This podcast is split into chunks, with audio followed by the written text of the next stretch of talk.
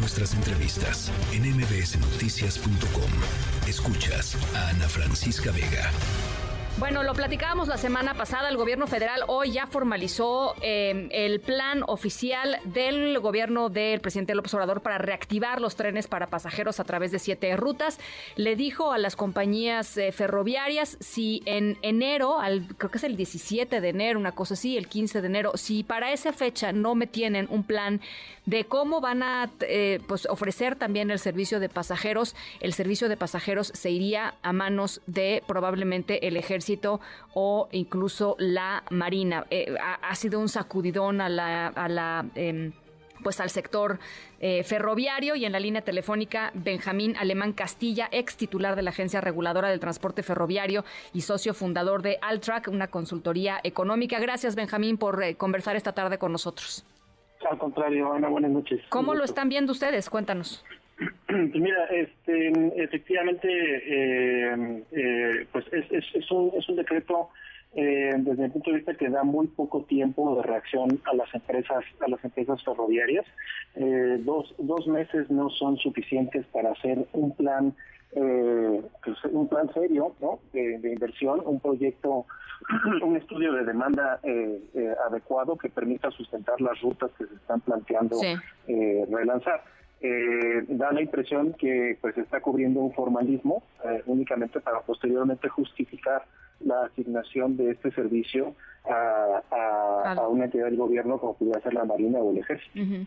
Eh, para las eh, compañías, eh, ¿qué elementos tendrían que estar ahí para que esto fuera factible? Por ahí escuchaba y leía, pues es que simple y sencillamente no hay un, una demanda suficiente como para poder abrir estas rutas en términos de, de transporte de pasajeros. En fin, ¿qué elementos tendrían que estar ahí para que las empresas se interesaran y pudieran articularlo? Entendiendo que dos meses es muy poco tiempo, ¿no? Pero suponiendo que no existiera este factor del tiempo, eh, ¿qué elementos tendrían que haber ahí que no hay? Bueno, en principio eh, todos los servicios de pasajeros en el mundo eh, son deficitarios. Entonces, cualquier cualquier proyecto de, este, de, esta naturaleza va a requerir un subsidio. se tiene que garantizar de alguna manera ese recurso. El gobierno tendría que, que aclarar cómo le va le va a hacer para con los recursos de los contribuyentes eh, que por cierto, en vez de destinarlo a cuestiones más apremiantes como la salud o la educación o la seguridad, eh, cómo le va a hacer para, para garantizar la sustentabilidad financiera de, estos servicios. Y, bien lo comentas tú, pues debería de haber un estudio serio de, los flujos de demanda de orígenes y destinos que justifiquen eh, que justifiquen que estas, rutas sean, sean relanzadas. Adicionalmente, pues se requiere mucha inversión eh, en la infraestructura para el, mejoramiento de las vías, la, la rehabilitación de, estaciones y terminales y que todos estos trabajos además pues no interfieran con la operación de carga eh, en un contexto como el que estamos viviendo en el que se presenta esta gran oportunidad del nearshoring y que pudiera esto de alguna manera llegar a ser contraproducente. O sea, los, los, eh, la industria ferroviaria mexicana tendría que estar hoy más bien pensando en cómo mejorar para aprovechar este nuevo reacomodo de la inversiones que antes estaban en Asia y que ojalá pudieran venir a México. Algunas de ellas lo están haciendo, pero no todas, ¿no? es un proceso largo.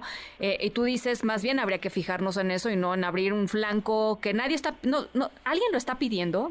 ¿quién lo está pidiendo? Eh, eh, es que esa es precisamente la gran pregunta, ¿no? Como no hay un estudio de demanda, no sabemos realmente si, si, esos recursos, si estos sistemas se requieren. sabemos eh, de, por ejemplo, la ruta México-Querétaro, pues históricamente se ha intentado lanzar este plan de pasajeros varias veces, no se ha logrado.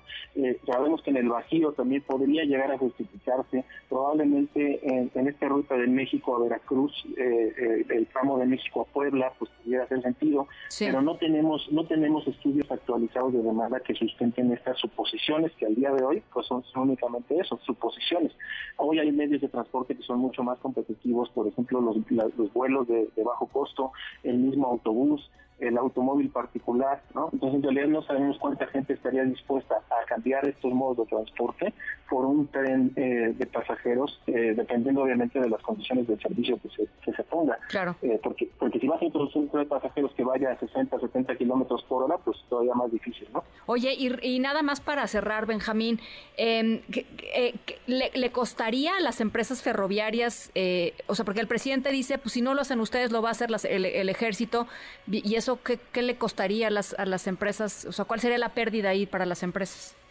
Bueno, eh, si el gobierno no metiera un solo peso, pues las empresas de, carga tendrían que invertir en la rehabilitación de la vía para ponerla en condiciones mínimas necesarias para operar un tren de pasajeros, que no son las mismas condiciones de un tren de carga. Tienen que invertir en la rehabilitación de las terminales en la rehabilitación de las estaciones. Eh, tienen que invertir en sistemas de operación que permitan las ventanas de operación eh, conjunta de carga de pasajeros. En fin, eh, este, este, es una inversión importante. Ahora, yo lo que lo que yo creo es que el gobierno está diciendo, si no lo hacen ustedes, lo hago yo, pues claramente el, gobierno está dispuesto a invertir en esto, ¿no? Entonces creo que como país nos conviene a pensar eh, en, en, un tipo de asociación público-privada en el que el gobierno, si de todas maneras ya terminó que le va a meter dinero, pues lo haga a través de las empresas eh, ferroviarias que estarán estos días. Bueno, pues eh, muy interesante, muy interesante lo que planteas. Vamos a seguir en el tema, Benjamín, y si te parece, pues en cuanto vayamos teniendo un poquito más de claridad, regresamos contigo, pero por lo pronto, gracias. Claro que sí, no, al contrario, muchas gracias a ti, Ana, de Gracias, linda semana. Benjamín Alemán Castilla, ex titular de la Agencia Reguladora de Transporte Ferroviario, con esto que sale hoy, pues allá en eh, el Diario Oficial de la Federación. Noticias.